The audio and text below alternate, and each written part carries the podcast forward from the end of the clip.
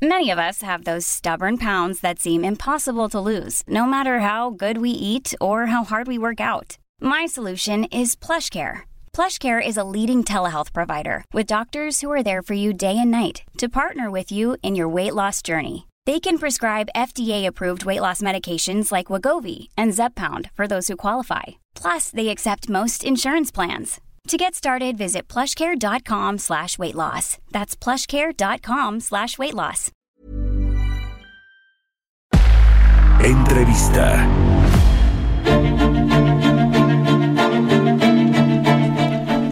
Bien, la Cámara Nacional de la Industria de la Transformación ya se manifestó pues en contra de anular esta reforma energética que se echó a andar el año eh, en el sexenio pasado de Enrique Peña Nieto. Se sentaron ya las bases y se comenzó con la implementación. Se abrió el mercado energético de gas de petróleo y de energía eléctrica a la iniciativa privada. Pero bueno la política de este nuevo gobierno es ir cerrando esa eh, pues eh, apertura y que el estado controle de nueva cuenta todo este sector. Y al propósito de esto vamos a platicar ahora con Enoc Castellanos, él es el presidente de la Cana Sintra, quien me da mucho gusto saludar en la línea telefónica. ¿Cómo estás Enoc? Muy buenos días.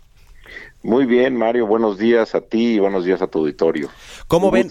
Igualmente, no feliz inicio del 2020. No nos habíamos saludado. ¿Cómo ven el, eh, eh, pues este tema de la reforma energética, lo que la política energética, más bien que está llevando a cabo este nuevo gobierno, que obviamente, pues lo lo vemos está regresando a este digo yo, malentendido nacionalismo eh, y soberanía energética que, bueno, pues le está cerrando las puertas a la iniciativa privada. ¿Qué, qué, decir de la política y del anuncio que viene en febrero por parte de eh, la, la iniciativa privada en el sector energético? Bueno, estamos sumamente preocupados por los diferentes impactos que esto va a tener en la economía. Eh, en primer término, cierra un, un, cajón de importante de inversiones inversiones que necesita México para, para crecer, para generar empleos y para pues eh, abatir desigualdades. Lo hemos visto así, la gente no puede salir de su condición si no tiene empleos. Y por otro lado, el impacto eh, de no tener energéticos suficientes con la calidad adecuada, con un suministro continuo y depender de empresas que no están pasando su mejor momento, que fueron eh, muy importantes para el país, como, como son las empresas productivas del Estado, eh, Comisión Federal de Electricidad, Petróleos Mexicanos, pero que hoy por hoy tienen activos que han caído en obsolescencia. Basta ver las refinerías, ¿no? Trabajando al 40% del Sistema Nacional de Refinación. Eh, esto es lo que, lo que nos tiene consternados, el que se esté tomando un punto de quiebre que puede definir el derrotero del país, no solo en este sexenio, sino eh, yo te diría en, toda la década, eh, con escasez de, combustibles, eh, teniendo que importarlos, y esa es la paradoja, se quiere ganar soberanía energética, pero no se acepta toda la ayuda de inversionistas privados, nacionales y extranjeros para conseguirla. Eh, eh, es medio paradójico. El presidente ya dijo que no se van a reactivar las rondas de hidrocarburos, que eh, no lo piensen, que ni lo piensen, casi casi les dice a los empresarios que tampoco se van a retomar los farm outs y que probablemente, eso creo que no lo ha dicho con la, con la misma claridad que con la que habló de las rondas petroleras, pero tampoco las subastas del mercado eléctrico, que son, a mi parecer, los tres puntos importantes que la iniciativa privada estaría reconociendo como un mensaje positivo para invertir. Yo no sé que si esto no pasa, ¿qué vamos a ver en febrero, donde supuestamente se va a hacer un mega anuncio de inversión privada en el sector energético. Yo creo que es una de las últimas llamadas que tiene este gobierno para eh, recobrar la confianza de los inversionistas y de los empresarios. ¿Qué, ¿Qué, opinan ustedes con respecto a estos tres temas que son pues muy importantes para la inversión privada en el sector energético? Yo tengo, tengo la, idea de que la Secretaría de Energía ya se pronunció también por la porque no va a haber subastas de, energías renovables para Comisión Federal de Electricidad e incluso promovió el que se le otorgaran certificados de energía limpia a Comisión Federal por las hidroeléctricas que tenía construidas antes de 2014. El, el tema de hidrocarburos, eh, yo esperaría que por el bien del país el presidente reconsiderara que alguien le explicara el impacto que va a tener en la inversión Eh, yo, yo decía que si hablamos del de que en México necesita una inversión del 25% de su PIB, Producto Interno Bruto, para crecer a tasas de arriba del 4%, esto significaría inversiones del orden de 280 mil millones de dólares por año. No, no podemos despreciar inversiones como, la, como las eh, de hidrocarburos, que son cuantiosas. Eh, entonces, son, son malas noticias para el país eh, tanto por eh, el impacto que puede tener en las en la industria. Ya hemos ya hemos tenido eh, en, cuestión de electricidad tarifas interrumpibles, tenemos un esquema de horarios de tarifas horarias en donde en el horario pico entre 6 y 10 de la noche tenemos que bajar la producción de nuestras plantas porque se triplica el costo de la energía eléctrica para desincentivarlo. Entonces, estos y muchas otras, los compromisos de transición energética con el Acuerdo de París, eh, el COP21, eh, la producción de, diésel de ultrabajo azufre. Hay una serie de, de temas que no van a ser atendidos porque el gobierno federal y las empresas productivas del, Estado no tienen dineros eh, para hacer todas las inversiones requeridas. Y esto va a ser un atraso para el país. Se habla de que los anuncios que se harán, al menos en materia de hidrocarburos, de exploración, producción eh, petrolera, de petróleo y gas para este febrero, para los próximas dos, eh, las próximas semanas, que será este anuncio de inversión, será solamente pues eh, una, una nueva, un nuevo esquema de estos contratos de servicios que ya están estipulados, establecidos en el plan de negocios de Pemex. Esto, a, su parecer, Enoch, pues no, no generaría mucha, mucho entusiasmo de la iniciativa privada para invertir en el sector o, qué se está preparando? Porque estamos a la vuelta de la esquina. Dijo el presidente que en febrero se va a anunciar este, este acuerdo. ¿Ustedes qué conocimiento tienen de los proyectos o de la participación de la iniciativa privada en, este sector energético? Mira, lo primero es que los proyectos eh, energéticos se iban a lanzar o se iban a anunciar junto con el acuerdo de inversiones que se dio eh, el año pasado. de infraestructura. de infraestructura. Se quitaron justamente por la presión que hubo al interior del gabinete de ciertas personas que no quieren aperturar la inversión privada eh, en, el sector.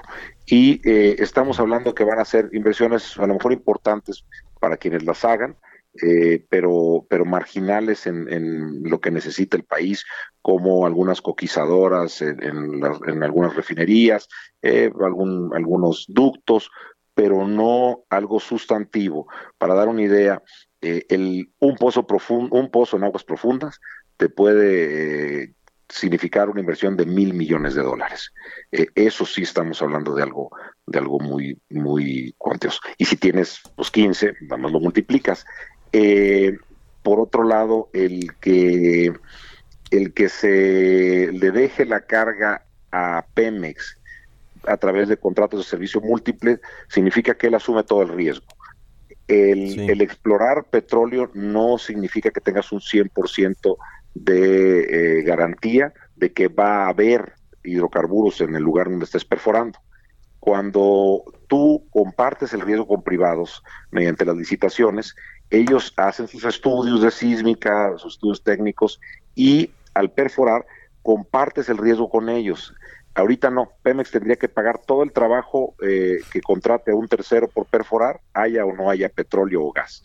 Eso es lo que, eso es lo, lo, triste y lo anacrónico de este sistema que ya lo tuvimos en el pasado, están replicando lo, lo mismo que hizo que hizo el presidente Calderón y, y, el presidente Fox y, no es la solución para el país y va a seguir descapitalizando Pemex.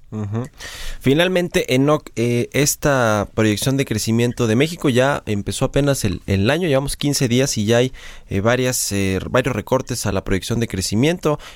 ayer el Banco of America decía que vamos a crecer, si bien nos va en el 0.9%, hablaba precisamente del tema de Pemex y la posibilidad de que le bajen la calificación por pues estas inversiones que no están llegando al sector, nos están llegando los objetivos, eh, además hay un, pues una pesadísima deuda que tiene IPEMEX. ¿Qué decir al respecto de esto? Y por supuesto los indicadores importantes, la actividad industrial que lleva 14 meses consecutivos a la baja, tuvimos el dato de la inversión fija bruta que lleva 9 meses consecutivos a la baja, el dato de octubre. eh, ¿cómo, se puede eh, contrarrestar esto? ¿Cómo, ¿Cómo darle una salida positiva para que estos indicadores retomen el crecimiento? Justamente haciéndose más atractivo la inversión privada, abriendo espacios de manera regulada como el sector hidrocarburo, haciendo una política anticíclica y no, y no restrictiva de austeridad para, para expandir el gasto de gobierno. Es, es, lo que hacen eh, no solo los teóricos, los prácticos de economía, eh, y, y, finalmente tratar de generar, de empezar a mover el motor económico. El Centro de Estudios Económicos de Canacintra está previendo entre 0.5 y 1% de crecimiento, si bien nos va.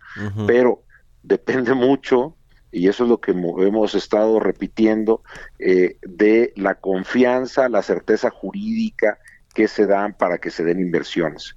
Hay más de 4 millones eh, de unidades económicas que representan las micro, pequeñas y medianas empresas. Y esas, justamente que debieran ser la base de eh, los apoyos y proyectos del gobierno federal, son las que más desconfianza tienen de lo que se está haciendo porque no les genera eh, certidumbre el que se estén cambiando las reglas un día sí y el otro también y que se estén aumentando impuestos y por otro lado les estén eh, dando señales tan negativas en cuanto a la predisposición que tiene este gobierno que se me hace muy ideológica con respecto a la inversión privada. Eh, y es un, un, dato que yo comentaba en la conferencia de prensa que recién tuvimos, es que prácticamente todos los países del mundo aceptan inversiones en el sector energético en diversas modalidades, con excepción de Corea del Norte. Y pareciera que nos estamos poniendo de ese lado. Sí, caray, bueno, y está hasta Venezuela, que ya es uno de los Cuba. países. Cuba, claro, sí, sí, que, que, son... Bueno, pues países que, que sí tienen un, régimen pues distinto, creemos, al que tenemos todavía aquí en México. Gracias, mi querido Eno Castellanos, presidente de la eh, Canacintra, por habernos tomado la llamada. Gracias a ti, Mario. Siempre es un gusto. Te mando un abrazo. Gracias. Estamos en contacto. A lot can happen in the next three years. Like a chatbot may be your new best friend. But what won't change? Needing health insurance. United Healthcare Tri Term Medical Plans are available for these changing times Underwritten by Golden Rule Insurance Company, they offer budget-friendly, flexible coverage for people who are in between jobs or missed open enrollment. The plans last nearly three years in some states, with access to a nationwide network of doctors and hospitals. So for whatever tomorrow brings, United Healthcare Tri-Term Medical Plans may be for you. Learn more at uh1.com.